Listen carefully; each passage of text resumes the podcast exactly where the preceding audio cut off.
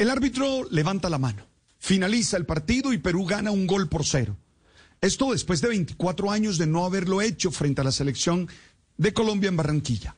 Es como un baldado de agua fría para toda la afición que está reunida en el estadio. Algunos aplauden, otros chiflan y otros expresan su frustración tirando objetos e insultando a los jugadores y al cuerpo técnico. Entiendo la rechifla y la acepto como una manifestación de desaprobación propia de quien ha animado y quiere que su equipo logre los resultados. Pero también tengo que decir que me escandaliza y rechazo vehementemente cualquier agresión y manifestación violenta contra los jugadores.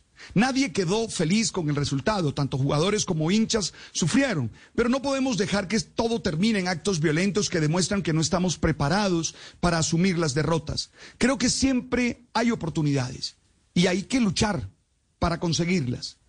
Ya vendrán los momentos para evaluar y recordar la no renovación de Peckerman o también que durante seis meses no hubo técnico en propiedad, la equivocada elección de Queiroz, el bajo nivel de algunos jugadores y los errores del técnico Rueda.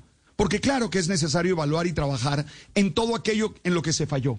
No podemos dejar que los errores tengan la última palabra, pero creo que también es el momento de estar dispuesto a apoyar al equipo que mañana juega contra Argentina. Oye, para nadie es un secreto que yo soy aficionado al fútbol y que la derrota me dejó aburrido y desilusionado. Por eso entiendo la actitud de muchos en ese momento en el que chiflaron y silbaron y demostraron su aprobación. Pero nunca, nunca probaría que lancen objetos contra ellos ni contra nadie.